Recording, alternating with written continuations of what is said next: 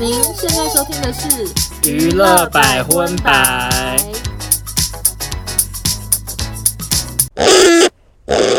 本节目由 Podcast 节目费洛蒙赞助播出。今天费洛蒙来娱乐百分百宣传他们的节目喽。这档节目的“费”是狗吠火车的“费”，有两位幽默的工程师主持。虽然我是侄女，也听了数十集呢。他们除了会搞笑吐槽、聊八卦之外，震惊的时候还能无脑解释三 C 科技。每周两更，内容有职场黑心同事八卦、渣男故事、丈母娘修理女婿、平常被小孩欺负的各种日常笑料。心情不好，听他们讲干话，坏心情一扫而空，打破你对工程师可能有点无聊的刻板印象。最近费洛蒙满一周年了，除了欢迎大家去收听，也可以到 IG 找他们聊天，会亲自回复你哦。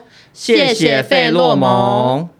嗨，大家好，我是邵周，我是欧娜，欢迎收听第四十四集的娱乐百分百。耶！我觉得我们要不要先跟大家交代一下，就是因为我们上一集的标题是说本集没有王小飞嘛？对，可是我到这集之后有点不想聊了。对，我昨天跟欧娜还在讨论说，小飞的新闻还要聊吗？因为就在这一个礼拜，火速就是整个新闻热度就降为零，解冻。对啊，大家已经不在乎小飞嘞。可是这个过程中，应该很多网友有传讯息说很想听我们聊吧？嗯，还是有啦，所以就加减聊。那开头呢，就想说先跟大家小小分享一下，因为我们上一集有聊到阿汤哥嘛，嗯，就是有讲说阿汤哥他那个《捍卫战士》那部新片很夯，而且很多人说好看，我还没看，我就去看了。结果呢？我只能说真的很好看呢。是剧情还是画面还是全部？我本来会完全没兴趣，就那种片，而且因为当年的《捍卫战士》。我根本也不记得他在演什么，我只记得在开飞机。他是空军吗？还是？嗯，maybe maybe。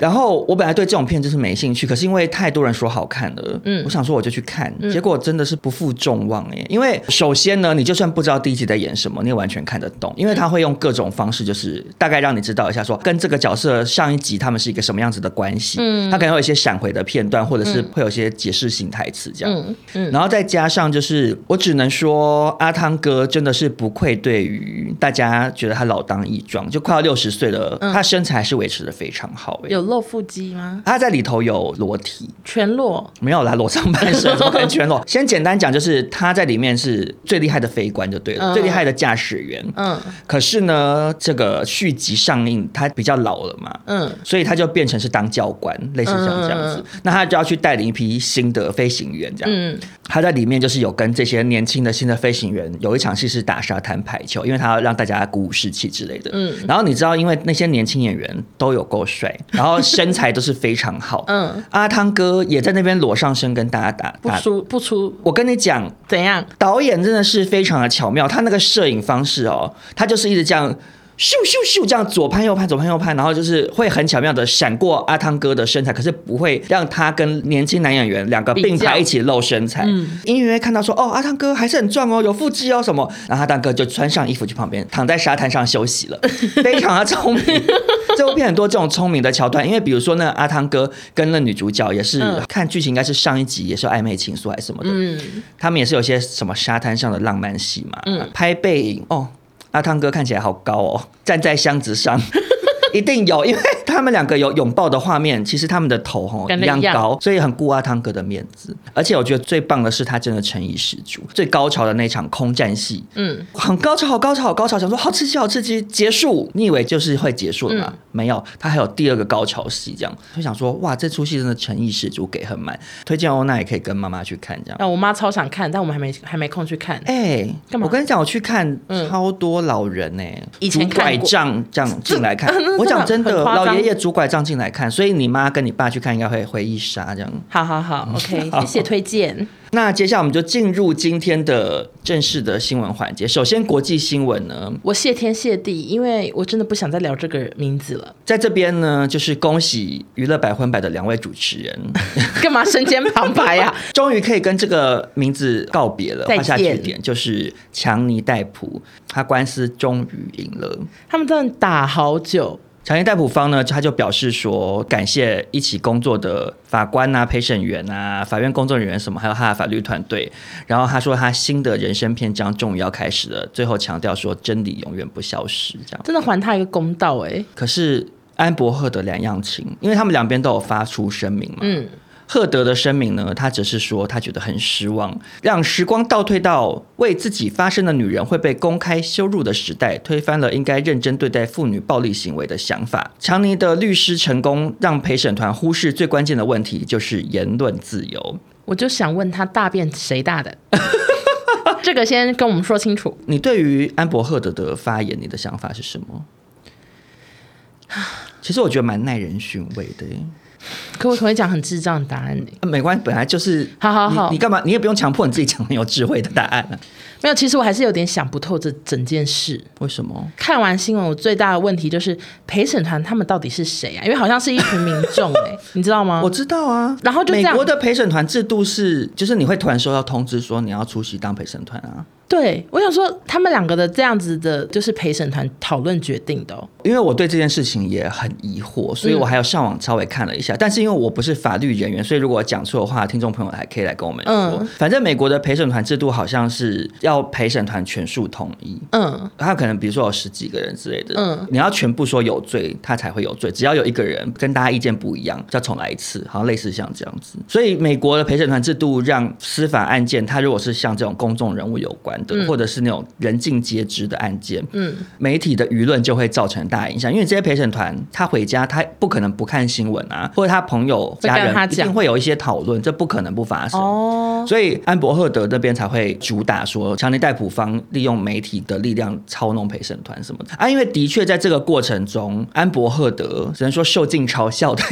一方了。那也是因为他准备的证据什么有些很搞笑啊。对啊，所以我其实看到安博赫德的发言，他说。什么言论自由之类的，可是我又觉得言论自由不包含你一直做假证据，对啊，说好奇怪，说假话。嗯，最经典的就是我们之前有聊到遮瑕膏嘛，嗯，就连那个品牌都直接跳出来打脸。而且我觉得最大的点其实还是在于说，当然媒体的风向一定有影响陪审团，嗯，可是追根究底是强尼戴普从头到尾他没有否认他对安博赫德做出一些不好的行为，比如说包含他的一些言语暴力，或者他传讯息给别的人，扬、嗯、言说要对安博赫德怎样怎样，嗯，对，他只是否认肢体的部分，可是因为安柏赫德方式从头到尾，他们一直要把安柏赫德塑造成一个可怜，就他最可怜，这些其他行为他都没做过。可是明明很多证据，比如说那些人证之类的，也都指出说你也有做那些事。舆论会有这么大落差，我觉得是这个。但是我想要微微讨论的是，我觉得迪士尼有点搞笑哎、欸。迪士尼怎样？因为迪士尼当初不是开除《神鬼奇航》，他演那个杰克船长。对，安博的律师还问强尼说：“如果迪士尼带着三亿美金和一百万只羊驼来找你，也无法让你重回《神鬼奇航》，是这样吗？”然后强尼戴普还说：“是。”然后还笑出来这样，因为他就想说：“Why 一百万只羊驼什么意思？”这样。然后强尼戴普现在胜诉了嘛，所以就有很多粉丝去迪士尼那边就说：“赶快给他一百万只羊驼，让他回来演杰克船长。”这样。嗯，哎、欸，我我坦白说，我从来没看过《神鬼奇航》，你看过吗？怎么可能没看过？我真的没有看过，电视上播我都转开，因为我看不懂。哎，文文啊，干嘛？那你要看不懂多少东西？不是啊，因为我就是没有看过第一集啊，看后面几集也看不就没有认真看。那你就去看第一集啊，在演什么？有鬼吗？他就是在演杰克船长，他就是一个疯疯癫癫的船长，就是海盗啊。他的故事。对啊，然后他就是比如说去对抗一些。一些妖魔鬼怪吧，其实我也不太确定。对呀、啊，你这什么介绍？听起来好像《西游记》。因为我也是很久以前看，然后可能也是看了一两集，后面我就还好。因为其实我说实在的，哦、我对强尼戴普的角色我都兴趣缺缺。他就是一直塑造怪角色，从以前那个你说那个巧克力旺卡、威利旺卡那个，哎，那个我也不喜欢，我觉得很阴森哎。我知道很多人爱他那个调调，但我真的不爱。他就是擅长一些塑造怪角色，就是疯疯癫癫感。然后他演的葛林戴华德也是会走比较古怪的路线啊，跟那个就是新的那个演员就。不一样，对，新的就很成熟，就比较走优雅的那种，嗯，就是绅士，绅士，可是感觉是杀人魔的气质，对对对，那种。而且因为强尼戴普太爱演怪角色了，嗯，然后导致我之前看他跟安吉丽娜·裘丽有拍一部那种谍报片，嗯，叫什么忘记了，嗯。因为在那部片里面，强尼戴普就是演一个正常人，所以嘞，反正觉得我就一直觉得他下一秒要搞笑，或者是他下一秒会不会突然嘿嘿，就是跟吴宗宪一样，什么之类的，嗯，你就一直预期他下一秒会搞怪，结果就没有，从头到尾都很正常。我记得他有一部叫什么《密窗》，也蛮好看的。哦，没看过，也是偏正常人哦，就 就就他角色只分怪咖跟正常人。我在这边对强尼戴普的粉丝说抱歉，只是我就不懂欣赏他的搞怪演技，因为我就觉得会不会被骂？我觉得我不懂欣赏啊，抱歉，对，对不起啊。可是我知道他很会，很会塑造怪角色。又再讲一次。好，可是呢，大家另外一个很大的讨论点就是关于安博赫德的罚金的问题。嗯，因为他这场败诉之后，他总共要赔三亿台币，大家就普遍推测说安博赫德应该会赔不出来。强尼戴普只要有判决书，他就能执行索赔。如果安伯赫德赔不出来的话，法院就会扣押他的薪水跟财产。可是呢，我看完之后，我想说，安伯赫德真的还会有之后的薪水吗？我不确定。你说都没有戏拍吗？对，他本来不是演《水行侠二》吗？嗯，本来之前的消息是说他只剩十分钟的戏份嘛。嗯嗯嗯。然后他在剧情中听说，这都是传闻，就是他被交代的内容是他怀孕了，因为怀孕所以就比较不能出去打打杀杀，所以他就可能都是拍一些在安胎安胎的桥段。可是现在强尼戴普胜诉之后，现在有传言说会整个被删掉，可能会安排他难产而死。或者是被谁杀掉之类的，嗯，但这都是网络传言，都不确定，因为片商也没有出来澄清这样。嗯、然后就另外一则消息出来，就说呢，安博赫德呢，他如果可以演《水行侠三》的话，他的片酬会翻倍到四百万美金，就是台币大概一点一亿元这样。嗯，为什么呢？因为他跟华纳兄弟签的合约是，如果华纳兄弟决定让安博赫德继续演出，那安伯赫德没有拒绝的选择，但是同时他的薪水就会随着这个合约里面去变成翻。倍这样，如果安伯赫德最后成功演出水行侠，我只能说他这个一亿元台币至少可以帮他付三分之一的罚款。可是他第二集没有，安然度过。第三集有哦，就现在不知道会不会有，因为都还没有人出来确认啊。所以网络上推测就是说，如果他能够演，他就还得出来；他不能演，他就会还不出来。嗯，我跟你讲，我还特地上网看了一下安博赫德的作品列表，不是啦，他真的在演水行侠之前没有任何。知名代表作哦，他在演那个梅拉之前最有名的应该是《丹麦女孩》吧。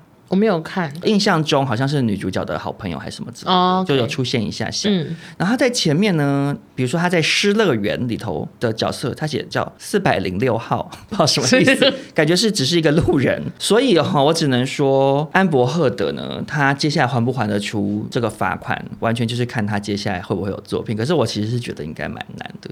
要是我就会要求 Disney Plus 访问我的时候，一分钟一万美金之类的。真的只能从这个赚钱，靠这个赚钱啊！我觉得，或者是他可能可以 follow 一些台湾有一些通告咖，不是夫妻档离婚，然后他们就会上通告节目聊一些离婚的事情啊，嗯、就用这个赚钱啊。因为你看以前像那个什么谁金友庄啊，或者是郭世伦的老婆，对对对，对 他们就是会上节目聊一些通告费开贵一点。对啊，好，下一则新闻呢是算是我自己的写的新闻。啊？为什么？因为其实没有这个新闻啊，是我自己看完之后想说可以来报道一下。我觉得会上新闻呢。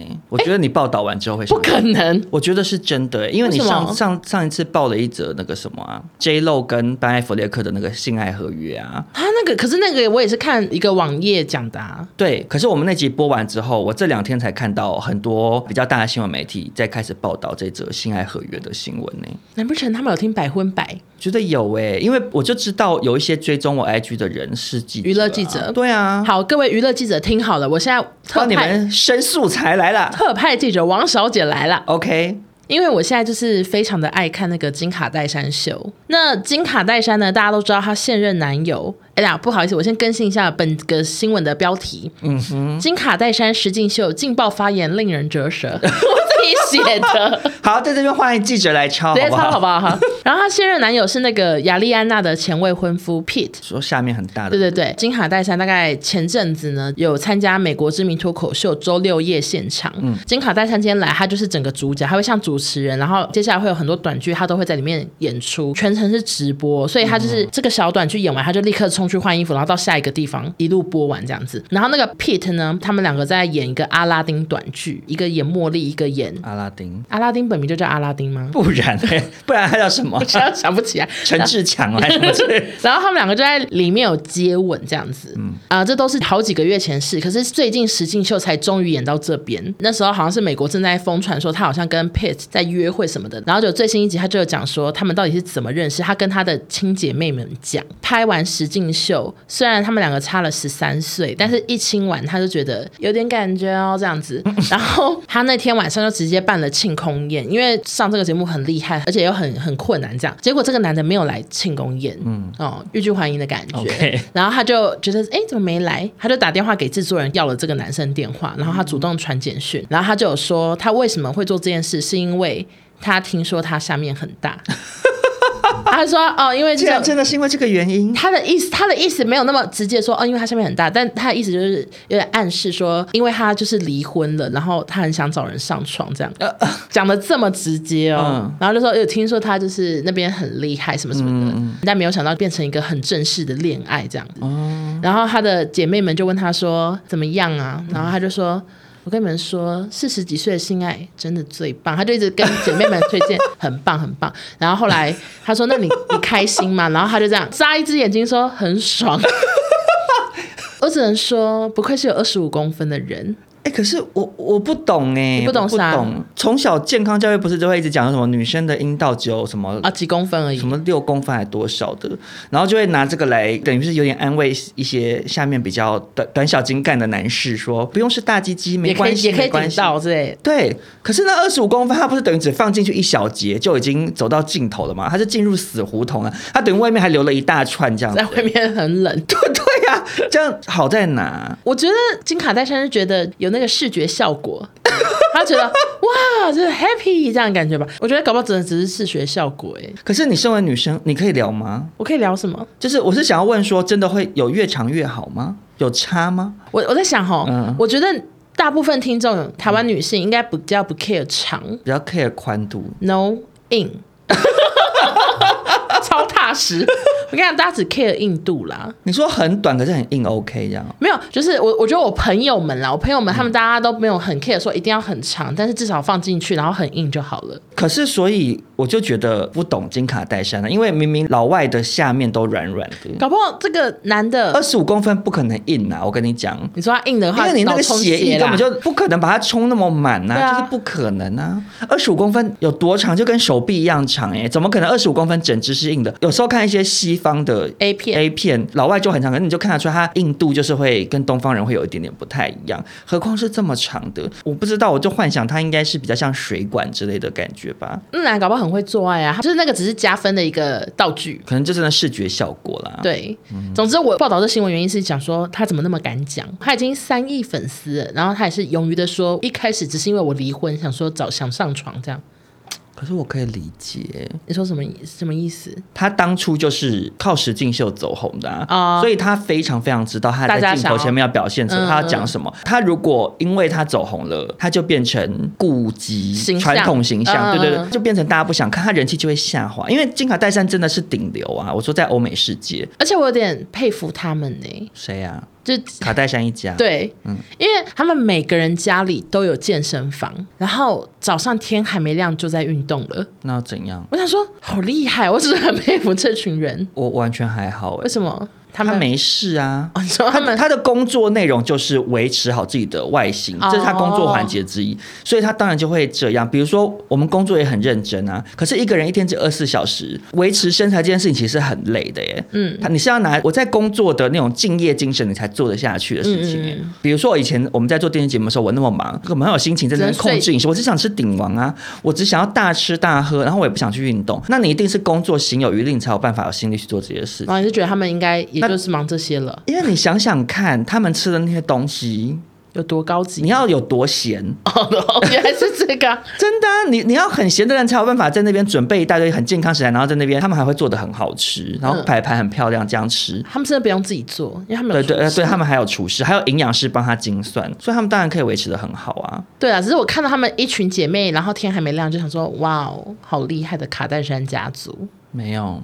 好，卡戴珊才会佩服我们，你 你才是，你说他天还没亮就出来运动，你想想看，我们当年做康熙，我们天都亮了，我还没下班嘞，卡戴珊做得来吗？我不信，卡戴珊坐在那边打脚本，半夜跟沈玉琳不瑞，对对对，他会不会摔摔那个电话？对，因为我们是那种家用电话，对他直接摔，他怎么可能会做得下去？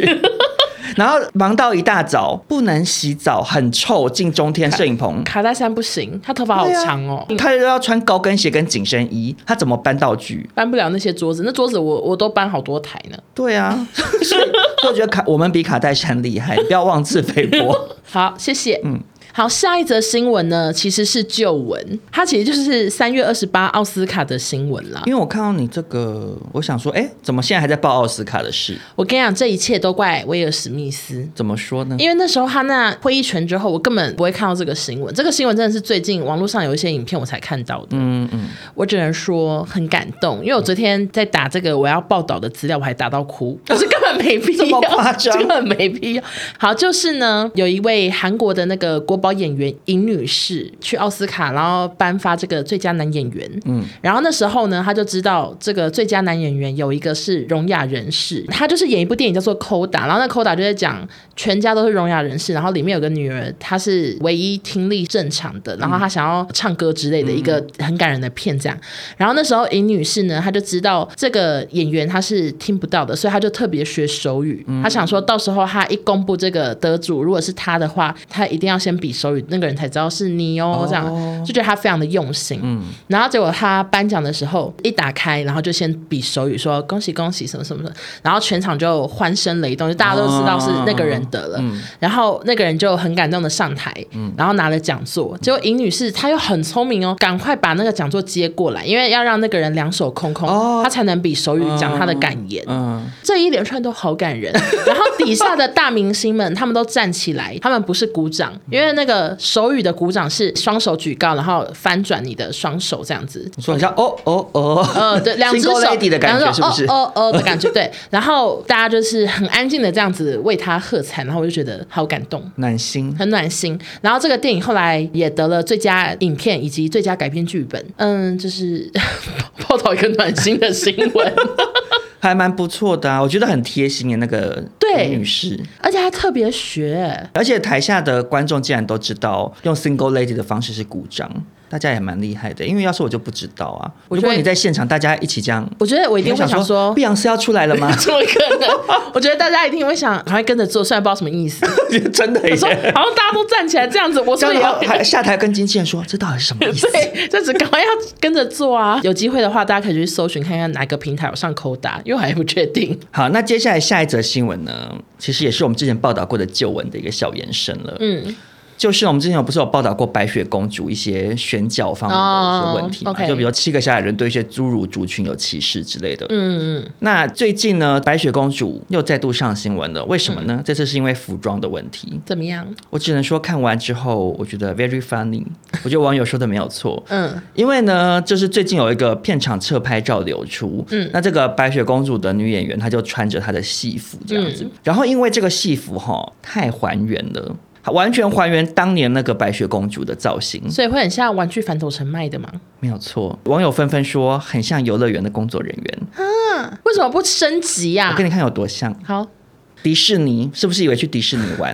就是真的看起来很廉价，很像那个万圣节会很多人穿着，爸爸妈妈会在家里穿这个。因为有一些听众朋友可能年纪太轻了，不知道，大家可以去上网找当年那个白雪公主最初那个版本。嗯，那个白雪公主她就是穿蓝色上半身跟黄色的裙子的一个洋装，最经典就是她肩膀泡泡袖嘛。对对对，因为那个造型放到现在会觉得太夸张。嗯，因为其实后来公主的造型也都与时俱进啊，你看像后来灰姑娘啊，然后。睡美人什么什么，他们造型就会越来越比较简约，或者是色系比较单一，嗯、比较现代一点。然后这个真人版白雪公主竟然完全 cosplay，欸看起来太廉价了。这种 cosplay 的程度，不是只有日本人，他们拍，比如说柯南真人版，他们的小兰头上就会有一根角，对对对，就日本人才会这么还原啊。嗯啊，这个白雪公主就是玩具反斗城啦，嗯、所以我只能说，请他们可能服装稍微再加油一下，这样，因为目前网友好像是蛮生气的。那青龙也是更好去租借，没错没错，青龙甚至不用进新货，原本一直摆在那边发霉的那套就可以端出来。好，下一个新闻呢，也是非常的短，以及是我们的老朋友，唉就是老朋友宋智雅呢，她消失四个月了，因为那时候就是买山寨货啊什么的，然后她就把 IG 跟 YouTube 都清空，嗯，但是途中就是有一些做善事的新闻，我们不定时会报道嘛，结果她最近就终于发文了。他在 IG 说：“我这段时间很健康，大家过得很好，对吗？”哇，嗯、出现了。然后，然后网友们呢觉得他转变挺大的，因为他之前都穿金戴银，嗯，然后名牌包什么什么满满的，但是他这次呢就只穿一个白 T 恤、牛仔裤，不再用名牌吸引关注，转变格外的大，是这样吗？记者还写说粉丝很心疼，我想说干嘛？心疼什么啊？就觉得他没有在像以前一样，感觉比较朴素。我其实有点不太懂，说你把。哎，我们我我现在这样讲，会不会又被那个宋智雅的粉丝警警告信函呢、啊？我就想问他，还是宋智雅粉丝吗？他还在听我们节目吗？对，因为我一直有点搞不太懂，就是网络上有一批人会把这种穿金戴银的人当偶像这件事情我，我我我不好意思，我一直没有很理解他的心态。哎，嗯，穿金戴银本身不是错，因为比如说好像说 Melody，她也穿金戴银，她也是贵妇嘛。嗯。可是她有一些其他的作品的阐述，或对她讲话很幽默。嗯、比如说她录 Podcast，她会聊一些两性话题或什么。嗯。她有一些其他的作品或什么的，去让你对这个人产生好感。可是单纯只是穿金戴银，可是因为她有她有美妆影片啊。哦，所以她有其他。他是有 YouTube 啊，他是一个美妆部落客，嗯，所以大家可能对他化妆技巧很赞同或什么的，啊，好，哦，那就可以理解。然后我觉得很多女生追踪这些女生，想要跟她一样。对，其实有一些就是想说看她的穿搭，知道最近流行什么。我会提出这个是因为最近台湾也有一个类似的状况，但是我们怕被骂，所以不敢讲。但是就是最近台湾的嗯中部啦，中部的某个县市有一个男性的网红，也是发生了一个类似的事件，就是他好像嗯寄送很多。精品给粉丝，结果是假货之类的，或者是抽假奖，还有霸凌粉丝说，嗯，脚踝太粗要减肥什么之类的。然后我就想说，因为我在现实动态微微的聊到这件事之后，你知道真的有没有三十个怎样？三十个女生来跟我说买过？怎么可能呢、啊？她说我以前是她的粉丝，我以前跟她买过那个聚宝盆，花了六千块加持过的戒指，什么两千块之类的，好多哦。嗯，我想说为什么？大家怎么那么容易受骗？我觉得这位不能透露的网红，他的原因应该是因为他跟其他很有名的网红关系都很好，所以大家就觉得说，我的另外一个这个形象好的人都信任他了，那他一定卖的是真的东西。所以搞不好那些人一起受骗，我不知道。那个网红，那个那个不能透露的那个位先生，那个、那个人呢，他是跟那些人好像是好闺蜜，不是那种单纯拍照。哦、他生日会有好多好有名的网红去参加，哦、包含一些创业成功。你会不会太了解啊？因为就是这个。不是这个事件很久以前就有人 PO 啦。哎，我跟你讲，那时候我也有发现动说好精彩，可是就有人传讯息说很可怕，然后我就赶快删掉。哦，我也是哎、欸，我也是发的时候，因为我跟你讲，我发之前，因为我政治不知道你之前发过，嗯，然后我发的时候我完全不认识他，然后我只是因为网友给我看，然后我想说好像蛮逗的，想说哎怎么会卖这么多怪东西，好多人去买，我就分享了，结果就会有一些网友来说要小心，说他可能会告人或者是什么来骂你之类的。嗯。我就想说，好害怕，想说那我就不要讲太多好了。而且他标榜很多那个他出的精品，然后都长得跟一些大名牌超像，然后都卖两千、三千之类，可是就是抄袭。而且你知道我跟他有一面之缘吗？其实我那时候知道你遇到他、欸，哎，我根本不知道。可是因为你不认识他，所以我也没跟你讲。就是某人的生日，他也有去。对，我去参加一个，其实平常心讲我也没有很熟的一个网友。干嘛去、欸？我跟那个网友认识很久，可是我们只见过一两次面而已。以前啦，然后他就邀请我去啊，因为那天本来就跟印象他们就本来就要去，本来就可以去。我想说好，那我就去一下。然后我就进去那个包厢拍了现动嘛，因为我那阵子我的少中音响 Podcast 精品 Gay，我就想说我顺便抱起来跟大家报道一下。精品 gay，精品 gay 怎么过生日？拍给大家看一下，因为就会有好多蛋糕啊，什么精品的礼物带着拍好多这样。Uh, 我根本不知道这个中台湾网红是谁。然后这件事情爆发之后，就好多人来跟我说：“少中，其实你跟他同框过。”我觉得你就是不小心拍到诈骗 gay 吧？可以讲，小心等一下轮你收到警告信。有没有人知道在讲谁？嗯，我们在讲、嗯、Michael，他叫 Michael，还自己乱掰一个名字。想知道他是谁？再去密少中。我怕太多人要密我。下一个新闻呢，非常的短，就是啊，GD 买房子，嗯哼，怎么了吗？呃，就是反正这新闻简单来说，就是 GD 呢，他最近买了首尔汉南洞的高级住宅，嗯，最顶楼面积七十三平，要价四亿台币，然后他竟然付现金。我发现其实安博赫德可以去跟 GD 借高利贷，哎，GD 很多现金，很多现金可以借，小额融资，对对对。可是我想说，为什么要付现金？干嘛不用转账的？一定是付现金有某些好处啊。哦，就像比如说，假设你去买医美疗程，好，你去买除毛、六堂什么的，那如果一次付付清，他不可能就会说，好，那我再帮你便宜打打九折什么，可能会这样。OK，好啦，新闻简单就这样，但我就补充一下，GD 到底怎么那么有钱，多有钱？几年前就有人说，他一年的版税大概就是四千万台币。什么的版税？唱片哦，就是 Bang Bang Bang 啊，还有 Fantastic Baby，那些他的歌都他都有创作者之一，所以就这么有钱。然后几年前呢，他的代言费就是六千万台币，很合理。所以他就是坐在家里发呆，然后出去拍一次广告，他就可以买房子了。因为 GD 是真的是国际级，而且他曾经是现象级的男明星。嗯，没错，他是他是很早就可以出席一些好莱坞或什么，就是大活动。对，他还跟那个什么 Pharrell Williams 合照，飞董啊，哦，然后他不是也有跟一些品牌联名什么的，他非常厉害。对，最后就报道一个最贵的家具好了。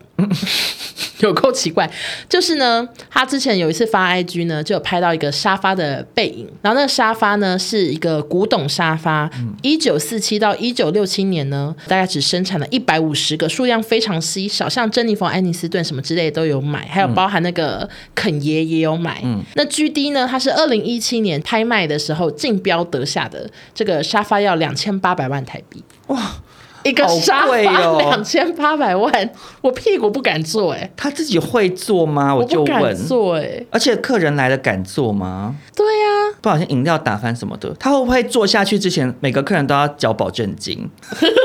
他旁边要放一个箱子哎，就说每个人屁股坐下前先丢两万块保证金在箱子里才可以坐，或者是全部人都要垫个成人纸尿布吧，最安全。好想当 GD 的一天就好，感受一下。那你当一天会干嘛？在家里逛逛吧，超级无聊。啊，家具高，我要我有这些东西啊，真高级这样子吗？就逛逛啊，不知道干嘛。OK，如果我当一天 GD 的话，嗯，我要约 Big Bang 的其他成员去汗蒸幕，看他们裸体。为什么？因为总总要利用这个好康啊！想说，趁我今天是 GD，我约其他那些人，TOP 啊，大声什么高，胜利我也一起约，高级汗蒸木。对啊，一起去高级汗蒸木啊！我说，哦，原来下面长这样，东看西看，好无聊。你看沙发才无聊嘞。好，那接下来呢，就进入台湾新闻了，就是欧阳娜娜最近呢，有一个叫做凤凰说的知名的 YouTube 频道，嗯，他发了一支影片，然后呢，他媒体就就着他影片内容照抄了一篇新闻啦，嗯，那他这个内容在讲什么？他在说清纯少女崩坏时，年少成名的大提琴美少女为何变成观众眼中茶味满满、干哥哥好多的崩坏女星？这样好糟的标题。对，我只能说很会下标，而且很长。嗯，主要在解析说为什么欧阳娜娜她明明去中国之后，她又唱了《我爱祖国》啊之类的，但是她为什么人设越来越崩塌？为什么一开始只是台湾观众对他有意见，嗯，渐渐变成中国观众也越来越不喜欢他这样子？嗯、那他就列出了三点。首先呢，就说他演技浮夸，因为他虽然是演艺世家出身的嘛，然后最早的时候呢，经纪公司还以每个女生都想活成欧阳娜娜来行销他。他那时候在中国的资源非常好，可是他后来不是去演那个世上先生吗？就很糗。对，就大家都觉得他哇演技很尴尬这样。嗯嗯。然后他后来为了要展现他演技的蜕变，他去上了那个演员的诞生嘛。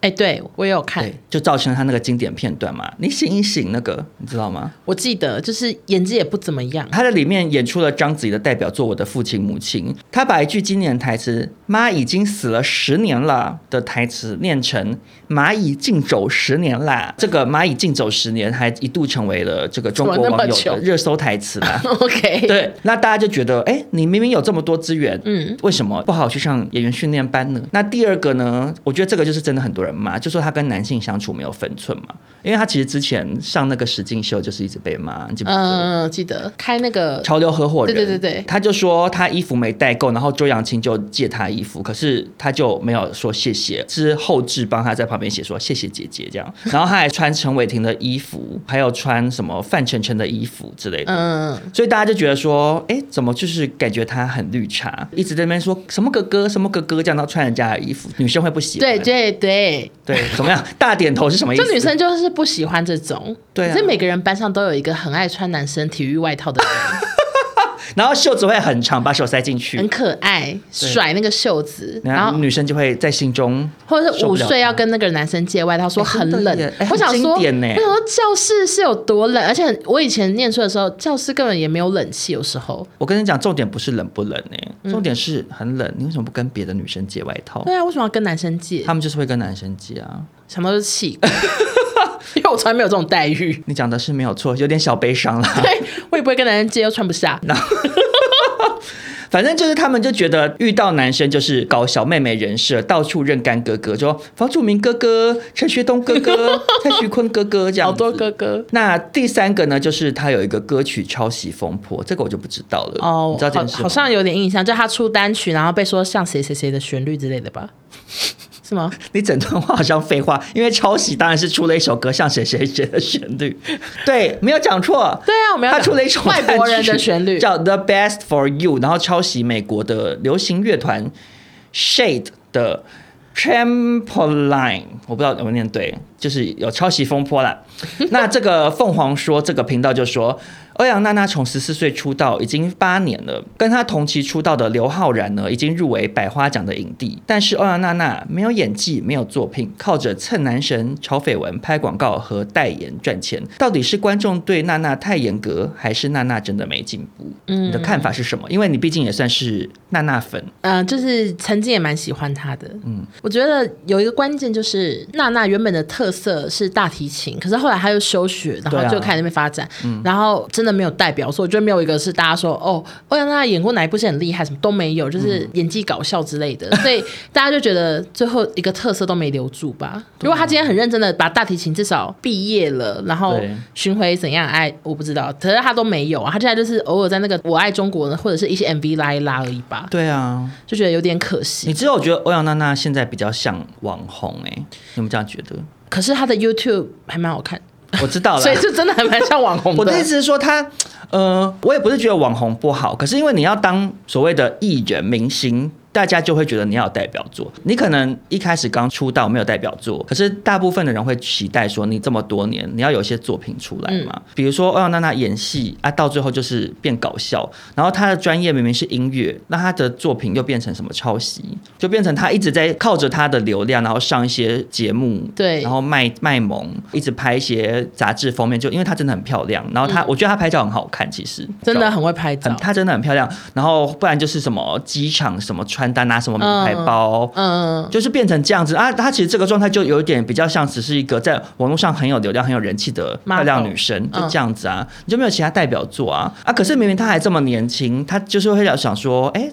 为什么你不好好努力一下？既然你要待在演艺圈，你就要缴出一张成绩。还是他真的没有人找他拍戏啊？可是我觉得，如果他真的有心要做这件事情，他一定会拍得到东西。嗯，我现在这件事情，我就联想到另外一个。我看这两天看到另外一个新闻，嗯，那个谁啊？谁？呃，之前有上个运动节目，你很爱看的那个，然后有一个腹肌弟弟，严厉严又廷。对对对。他不是去那个什么营业中，营业中，然后然后被臭骂，然后然后他就去刚刚打工哎、欸，我知道啊，对啊，因为他说他发现他在那个营业中就自己怎么这么做不好，很笨，所以他觉得他就去打工，他想要好好学一学怎么当店员这样。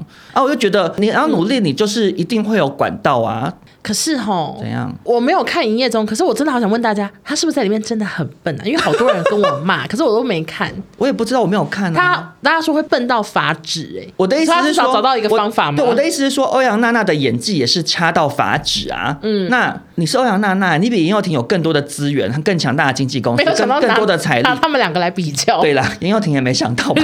我是说，严又廷他的状态，他就是以他能做到的事情，就是 OK，我去 Gum Gum 打工。嗯，那欧阳娜娜。她的资源，我就不信她去北京电影学院去找学生制片说，请你让我演，我努力学习，更不可能啊。你愿意，你要做这件事情，以他的资源，他一定有办法。或者是你就去找什么金世杰，或者是李立群，他在家里头吃罐头没事，你打电话给他嘛。对啊，你去跟人家讨教，你要学一定都可以学。很多女明星，像张曼玉，她当年也是一开始她也是花瓶，演技被嘲笑，被梁朝伟瞧不起。她跟梁朝伟合合作拍戏，梁朝伟说你不会演戏，你回家。哦，她努力学，她最后变成影后啊，不就是这样？那欧阳娜娜如果今天有认真想要演，她多的是管道跟资源可以练啊。好啦，搞不好他听到我们这集就想说，好了，我开始加油。好了，娜娜，加油吧，根本不会听，他真的会听吗？不可能。我觉得欧阳弟弟还比较有可能去听。欧阳去跟你姐姐讲，欧阳弟弟明明就也在那边拍戏之前。欧阳弟弟感觉年纪比较轻，比较闲、啊、好，那下一个新闻呢，真的是非常非常的 tiny，又是老朋友。我们这集充满老朋友。我觉得你们就是大概快转一分钟后，我已经在聊下一个新闻，再聊下下个新闻。就是呢，中国最近有一个叫做黄天的路人，他真的是一个男生上班族。嗯、他呢，就前几天发了一张他跟朋友的合照，关于我长得像张栋梁，而我朋友像王心凌的这件事，然后还有放了一张。跟微笑 Pasta 的剧照对比，就是他呢，真的长得好像张栋梁，他朋友真的好像王心凌，他朋友是男的。我有看到那张照片，好多人在传。对，多像呢？王心凌还暗赞。王心凌像到一个不可救药吗？明明就是张栋梁比较像，他那个嘴型、菱角嘴一模一样啊！而且我觉得张栋梁他应该赶快趁这个热度赶快前进中国吧。呃，我不知道他在哪里，但是我记得有新闻去访问他，然后他们的你说因为这张照片不是不是，就是因为王心凌爆红的事情，然后就有人去访问张栋梁，张栋梁经纪人类似说，就是如果有披荆斩棘的哥哥、嗯、想参加，对，要邀请他也他也很欢迎之类的。可是我觉得他等披哥可能热潮就过了，他应该要现在要做的事情是。联络浪姐的剧组，然后嘞去，然后就是对他应该就是比如说有一次王心凌出来的表演就是唱什么微笑 Pasta 的主题曲还是什么，可是他们不太让这个人去唱他的主题曲。哦，是哦，就阿雅跟杰西卡，那为什么阿雅可以唱红豆大？那是一开始第一集的出场，一个人秀一分钟。哦，可以唱代表，然后接下来都是合合唱啊，一起组合表演这样。哦，在这边也推荐大家去看阿雅跟杰西卡的要你管这个 YouTube 表演，很好看吗？金拍天，但是 就是那首歌我真的不懂，嗯，但是杰西卡真的好漂亮。哦，不是叫讲阿雅，哦，而且我跟你讲，那个节目现在很多人在骂的一个原因，是因为说修音很严重，就我记得之前都没有这样，之前大家声音都是很清楚的，嗯嗯嗯，但最近是，你知道阿雅唱歌会变有你管才啊，因为阿雅可能唱的太难听了，就被压的好奇怪，扁扁，好小声，好小声，都听不太到，想说太难听。对，但是杰西卡好好有魅力，好喜欢，就推荐大家可以看。好，那接下来呢，下一则台湾新闻也是快快的跟大家讲一下就好了。好，大家都知道林伟哲跟苏打绿吵架，对，导致苏打绿最后改成鱼丁密码。嗯，前几天呢，林伟哲终于发文了，他说呢，他以为寻求法律的协助可以帮助我们把权利义务搞清楚，可惜的是，法律有助于厘清事实。却也把人与人之间的感情和信任摧毁了。反正他就叽里呱啦写了一堆，最后他就说他决定要放弃苏打绿的商标。他说：“我知道我该做一个决定，放下过去，不管好的坏的都一样。所以我决定放弃商标所有权，并祝福这个名字有更好的未来。”因为这则新闻热度也已经过了，我只是想说可以顺便跟大家小科普一下。因为我看到之后想说：“哦，原来如此，怎么样？”他放弃商标这件事情，一开始网友就会说：“哇，那苏打绿终于可以叫回苏打绿了。”嗯，然后可是就有一些法律专业人士跳出来说。不行不行，因为林伟哲只是放弃，所以如果这时候有一个嗯饮料公司赶快抢去抢注册什么之类的，他可能就会被注册走。然后就也有法律专业人士说，其实林伟哲应该可以直接类似有点像转让这个商标给苏打绿，这样就是更加的是一个完美的 ending。而林伟哲是选择放弃这样。我只是觉得说，那到底这几年何苦的感觉？想说怎么会闹这么久？我不知道是怎样，可是我觉得林伟哲当初可能是有种不甘心的心情，因为毕竟。这个团他可能会觉得是我挖掘你的耶什么的，嗯嗯啊，可是知遇之恩固然是有，可是人家后来是靠自己的实力走红啊，那最后难免就是最后到一个程度，你就会想要自立门户或什么。其实很多明星都这样，那你大家就好聚好散。那中间有一段时间你也是有赚到钱嘛？那大家也是一起走过来，这我就不确定，我不是林伟哲。那最后呢，这个我们的智慧局、智慧政府机关有出来回应哦，智慧局就说呢，这个苏打绿的商标不会成为公共财。嗯，因为呢，其实苏打绿早在二零二零年就送案，就是已经先抢先赢了。所以现在林伟哲放弃之后，如果没有任何意外的话，先注册先保护的这个准则会让苏打绿优先拿到这个商标权，这样子。嗯嗯嗯。所以也算是至少最后苏打绿可以叫回原本的名字。可是我因为我不知道歌曲版权有没有顺便一起拿回来，还是只有商标？不是很说版权从以前到现在搞不懂。就算那个以前公司的法务跟我讲了一个小时，听不懂，从来也听不懂，而且我都想说。你知不知道你在说什么？他应该知道吧，因为他是法务。我跟大家讲，真的很复杂，不是你们想的这么简单。对，因为我们有做过歌唱节目，反正就是有太多的协会，然后太多种不同的，就版版权拆的很细，比如说你用卡拉是怎么样，可是你自己做一首一模一样的卡拉又可以，呃之类的，反正就好复杂。我一样永远听不懂。然后你你想要清唱，你就要付给这个协会钱；你想要自弹自唱，你要付给那个协会钱什么的。然后有些还要问唱片公司，好奇怪。那下一则新闻呢？我们来穿越时空，嗯，因为算是被这个主角问说，也不算问，他算是。在网友的期盼之下啊，对，我们想说来报道一下好了。二零一四年六月十一号的新闻，就是我们的国差啊，马来摩先生呢，当时跟台北捷运的东门站合作，算是就是推广东门那边的一些小吃，就是画马来摩吃小笼包，因为那边有那个鼎泰丰，鼎泰丰，然后另外还有芒果冰，因为永康姐在那边，哦、就是马来貘，对对对，嗯、然后他最后就是有亲笔签名，结果清洁阿姨呢看到以为是民众的涂鸦，就把它清掉了。因此当时有上新闻，嗯，然后马来摩最近就是有回顾八年前的这个糗事，就有发现东说有上新闻，如果发生在现在，不知道会不会上娱乐百分百。那我们在这边就恭喜你登上了娱乐百分百。他又想要。好，我们就是真的报道了。但是这则新闻呢，因为我们跟国差算是有私交嘛，嗯，他就是有跟我说，他跟我们另外一个朋友还有聊到说，如果上娱乐百分百，少中应该会努力的延伸，带来一些跟厕所有关的故事。这样，为什么跟厕所有关？因为他是被厕所的阿姨擦掉的。哦、然后嘞，我想说，好，那我就带来一个厕所阿姨的故事好了。好，那我们就来听少宗的厕所故事，请延伸。因为哈，我真的觉得怎么样？这些公厕的打扫阿姨，当然他们是很辛苦，可是。打扫阿姨有时候蛮烦的，我懂。阿姨常常不屈不挠，哎，你说就是你在上面里面上厕所，她一直说，哎，你快好了吗？对，我想说好尴尬，然后或者是拖把会拖进来，对，真的好没礼貌。到底要干嘛？然后我跟你讲，有一次我真的很出糗，我是在我忘记是捷运站还是百货公司，我在大便，嗯、然后嘞，然后因为我有时候大便会戴耳机，因为我不想听到自己上厕所的声音，我怕尴尬。因为你将会。我是细致将会，然后嘞，我就戴耳机听音乐啊，然后我就一边上啊，然后上上上，我就一直觉得隐隐约约听到外面有人一直在叽里呱啦讲话，一直在叽里呱啦讲话。可是我想说啊，就是很正常，外面会有人聊天，我就不理他。可是到底怎么讲那么久？然后我又觉得好像有人在敲门，我又不确定，我就把耳机降噪关掉，这样，嗯、然后我就听到外面他们正在讲说这个里面没人啦，我把门打开反锁了，这样，然后下一秒就被打开了，好险，因为我就是那一瞬间我就抓住他一抓，对，我就抓，我说我就说有人这样，然后他。他们还在外面说哦，有人哦，这么久都不讲话什么的。上厕所戴耳机真的偏少，可是你也要尊重，万一万一我是听不到的人或什么之类的，怎么办、你怎么可以随便把人家门打开啊？就很奇怪，想说这些阿姨怎么回事？那我也来补充一个好像的故事。什么？就是我以前在公司上厕所的时候，嗯，然后那时候呢，我们公司就只有三个厕所，然后公司因为厕所常常故障，所以一有故障或者是没有卫生纸，我们就会到公司的一个群组，就是留说最里面那间厕所故障了，或者是没有卫生纸这样。嗯、然后有一次我就去上厕所的时候，我就好心，我就发现我原本要上那间厕所没有卫生纸，嗯，所以我就在那个群组留言，嗯、我就说哦，什么厕所没有卫生纸的，要请阿姨来补。嗯，然后我自己就去另外一间上，然后我上的时候我也有锁门哦，结果外面的阿姨用那个钱把那个门打开。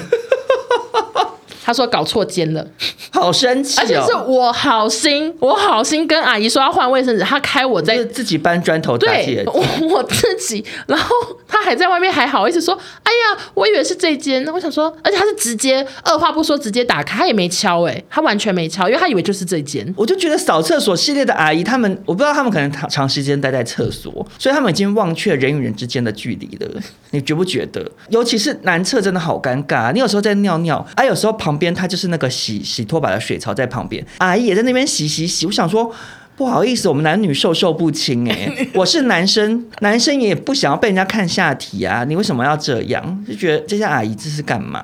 或者是有些阿姨吼，嗯、就就讲阿姨讲比很多新闻还长，对，就是他们很爱在外面说，小姐，你帮我看里面那个卫生纸桶满不满？对，你有遇过吗？然后我还要再帮他看，说还好，或者是会问你说还要多久、啊？对，因为他要进来扫。总而言之，阿姨就是这么的热情，所以才会去把马来貘的签名擦掉啦。对啦，不要怪他啦。好。报道完毕。好，那最后呢，我们就进入我们的中国新闻了。嗯，中国新闻呢，就是要来跟大家聊这个小飞啊，小飞俩拱的新闻。可是其实这个新闻，我觉得应该大家都非常的 follow 了耶。对啊，我们就简单小聊一下就好。我就是先跟大家简单讲一下，有些听众可能还是不知道啦，就讲一下发生什么事，然后我们就讨论一下我们的看法。嗯、好。这个小飞呢，他跟大 S 离婚之后，其实算是频频的在微博，因为喝醉酒就发文大暴走嘛。对。结果呢，因为前阵子呢，那个葛思琪曝光说跟女生很亲密的照片，原本只有曝光三张嘛，上礼拜讲的那个。对。结果怎么样？我上一集不是讲说，我觉得这个新闻好像可以报道一下，后面没想到我们一录完就衍生那么多事情跑出来，大爆炸。小飞连阿公。然后就发文痛骂，然后竟然还在文中指出大 S 服用禁药，然后说什么我们台北法院见什么之类的那种，然后就说他长期什么委托他人服用禁药，然后说自己每个月给他药费一百万之类的。对，我觉得他本来可能是嗯想要借由这种暗指大 S 违法这种事情，啊其实也不是暗指，明指明指大 S 违法这件事情，我觉得他可能一开始想要模糊焦点，因为那个照片就是他嘛。对，没想到风向一面倒，真的没有人挺他哎、欸。大家都气。有啦，其实还是有，真的有哦，还是有看到一些是类似讲说，觉得大 S 是心机很重啊，哦，就觉得说汪小菲只是一个傻傻大个儿那种感觉，哦、就是直来直往，对，就是觉得他一根肠子通到底，他就是有什么说什么，然后是大 S 心机很重，然后就觉得是大 S 买通狗仔，就是爆料什么、哦、，OK OK，就会有一些这样的阴谋论，但是大部分的风向都还是导向觉得汪小菲其实这样很没品，嗯、因为其实你从他们离婚之后，大 S 从头到尾没有讲过任何一句。没发言过，顶多只有小 S 在节目中那时候讲说，哦，跟新的姐夫怎样怎样啊，那件事情也惹到汪小菲嘛，他还是很生气。嗯，可是其实啊，就是在节目上讲完之后，小 S 那边后来都没有做什么发言，然后。徐妈妈上伟忠哥节目也是尽量还是讲一些说哦，我还是有跟他维持联络啊什么，他像我半个儿子啊，就还是有一些温情喊话这样。可是反倒是小飞与这个张兰女士三不五时就是会做出一些大放话、出人意表的发言啦。嗯，那这件事情其实当下呢，徐妈妈就是有类诉说，希望小飞要留点口德。我就觉得徐妈妈蛮可怜的，因为她女儿不受访，所以记者都问她。她有讲说大 S 常常年有癫痫啦，嗯，然后那就是她的癫痫药物。然后还有肌肉松弛剂，然后他们是清清白白的，嗯，就是好人家，绝对不会做这种什么吸毒之类的事情，嗯。那这个每个月的一百万其实是小孩的生活费跟教育费，不是单纯给大 S 的。啊，其实他付小孩教育费其实也合理啊。而且他说那个一百万是有协商过的，一定有协商啊，小飞也是愿意一直愿意付这些钱。对，然后他就把它导向，说实在，你你你拿一百万买药到底是？多多啦，我我，我是不知道，呃，可能 K 他命或什么之类的，骨科检多少钱？因为我不清楚。可是，一百万感觉可以吸很多毒，欸，哎。你不觉得吗？对，我是说大 S，如果大 S 真的每个月花一百万吸毒，他看起来一定是会像比如说当年的萧淑慎或什么之类，就是他整个人会是吸毒脸啊，他怎么可能是容光焕发？因为他常被拍到，对他后来离婚后，然后后来有人拍到什么，他不是又瘦身成功，然后就看起来很漂亮嘛，嗯，就不可能是那个状态啊。然后想说好不合理，好，然后总而言之呢，这件事情呢，就是葛思琪就有出来打抱不平，反正他就说他决定要开直播爆料这样。嗯，然后最后小飞就发文道歉了，他就说：“我因为一时的冲动做了让我一生后悔的事情，我对西园孩子们以及徐妈妈深感愧疚，然后承诺未来除了小孩子的事情之外，不会再打扰大 S 的生活。”他说呢：“我四四十岁的人说出不负责任的话，大家嘲笑我也是应该的，让网友们看笑话了。”我只能说，真的是看笑话了。而且小飞不是第一次发类似的文诶，他就一直让大家看笑话。我记得他现在离婚的时候就有类似说不再打扰西元什么的。对啊，他上次还说什么我是巨蟹座的，我不是那种张口就来的人。你就是啊，我上个礼拜就讲了，他跟他妈妈，他跟张兰女士就一脉相承，他们两个就是管不住自己的手机跟嘴巴啊。嗯，因为我真的觉得，我那时候看到当下真的觉得蛮气愤的，就是。我讲到极端一点好了，就算他们真的有一些什么禁药问题，我我乱讲的，比如说他为了治疗什么疾病，然后那个药可能台湾买不到，我不知道。那即使是这种事情，你离婚之后拿这个东西出来对人家进行攻击，然后泄露别人的病历隐私。就你导致变成徐妈妈还要出来讲说，其实大 S 有癫痫，哎，这很可怜的。就是你为了要澄清，然后你要出来讲自己的疾病，这疾病是人家的隐私啊。就跟当初那个谁，理科先生被讲说有痔疮，他也很生气。对啊，就是你要不要公开自己的疾病是自己的自由自由啊？就觉得好没水准哦。但同时又很佩服葛思琪到底哪来那么多证据啦？哎，我跟你讲，怎样？你有看那个直播吗？我没有呀，我有进去看。这个呀，因为可能同时太多人了，所以他就是每十秒才会动一次这样，然后他就讲几个字我就看不到了，然后后来新闻有出来精华版，然后里头最为人津津乐道的、最多人在讨论的，不外乎就是大 S 九个月怀胎被他推倒那个事情。那好的，那我来报道一下。好，就是我们很久以前有报道过说，就是蟑螂在 蟑螂。没关系，这个我不剪掉。蟑螂女士，蟑螂女士，就 是蟑螂在直播的时候有说，就是小飞被黑人打这样。对，你们知道的那个黑人吗？那个小台独什么什么之类的。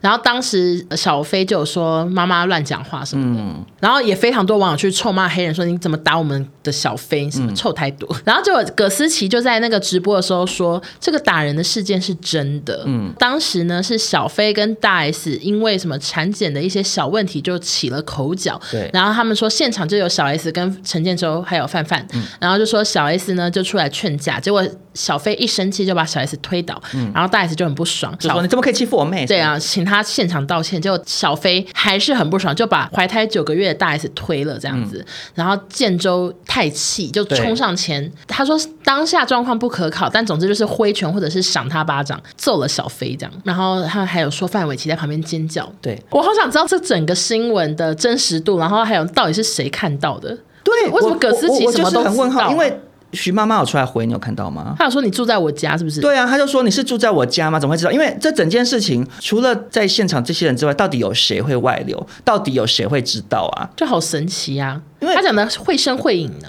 对啊，所以我就说，常常有一些狗仔会以为躲在人家床底下或躲在人家衣柜里。啊、现场可能比如说，好，假设有一些佣人或保姆，嗯，可是我也不信这些大明星的佣人或保姆会去爆这个料，因为你会你你工作会丢掉，对啊，对你没有好处啊。所以我想不透到底是谁讲的。但是这整件事情最大的赢家应该就是建州吧。我跟你说，建州翻盘啦，洗白，大家都说你别打球了，去打一下，再打一下小飞吧。对，然后大家知道事情真相之后，就每个人都说打得好，什么我们帮你出那个防疫旅馆的钱，你赶快再来打一次。对，好好笑，因为他那个陈建州听说他最新发文也是在讲说他要去打什么什么篮球那个联盟，然后嘞，网友就说你赶快办一场打小飞的表演吧，什么之类，就大家就鼓励他打小飞，真的好笑，打人不好，打人不好，他们还有。说直播来打小飞，给你刷礼物。对，对 黑哥加油！因为之前黑范夫妻真的是形象比较不好，可是好像范范是不是没有被洗白到啊？他又没帮忙打，是这样讲的吗？对，如果他那个葛思琪有补充说，就是范玮琪见状立刻背起大 S 狂奔，哦，好感人。但是我现在就只想再讲一下那个蟑螂女士，怎么了吗？就好贱啊！她在直播说小飞被按在打，她怎么不讲说自己的前媳妇怀胎九个月怀你的孙子，然后还被推倒啊？蟑螂好坏欸。可是我就讲说啊，这件事情到底真的假的啊？问题就是这个，你懂吗？就是好，我幻想是真的。就如果是真的，那蟑螂女士很过分。对，可是也有可能这整件事情就是传闻，因为葛思琪她也有报说徐亚军叫范菊梅的事，她。后来有道歉啊？哦，有看到吗？好像有，就是他本来在那个直播里头就也有爆料，就说当年小 S 的家暴是因为那个事情是从公家机关传出的。嗯嗯，他也虽然没有证实，可是他用公家机关来讲，就是间接是暗指说。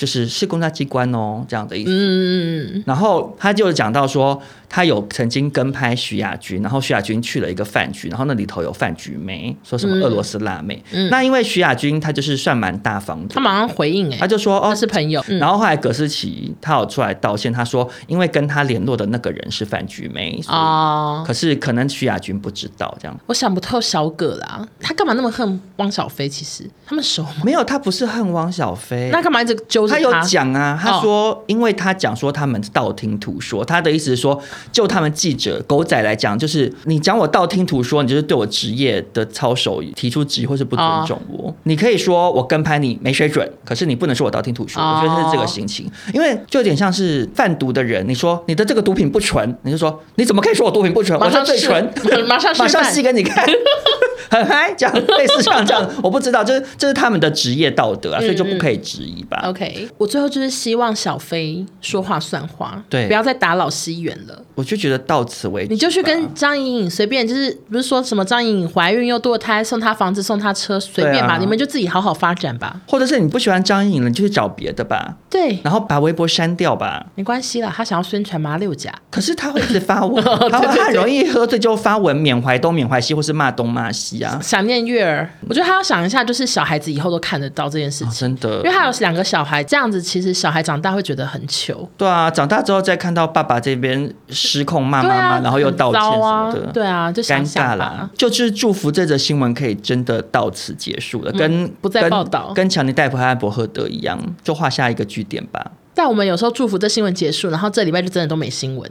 没关系，因为接下来英文去美国的时候，我们会有很多闲聊的单元，大家还是可以放心收听了。好，那最后呢，再次感谢本集的赞助厂商是一个 podcast 节目费洛蒙。没错，两位费董呢都是工程师背景，所以他们聊天的话题大概是职场啊，或者是生活，以及他们跟老婆小孩相处非常的有趣。之前我在紫砂欧那里推荐过，然后那时候就有我的很多听众都跑去听费洛蒙，嗯，害我的排名一度下滑，一度。下滑，不过费洛蒙真的很好听啦，大家有空的话都可以去收听哦。好啊，那我在这边趁着这一集，我自己也小宣传一下好。好，我的少中印象呢，在六月底的时候会全新第四集上线。嗯，那我只能在这边告诉大家，第一集我就讲了一个我人生非常出糗的一个故事，最丢脸的故事吧？对，我去了男模会馆大出糗。哎、欸，男模会馆大家可能不知道是什么哎，没关系，有追踪我的人就知道。我只能说大家敬请期待，因为我差点走不出去。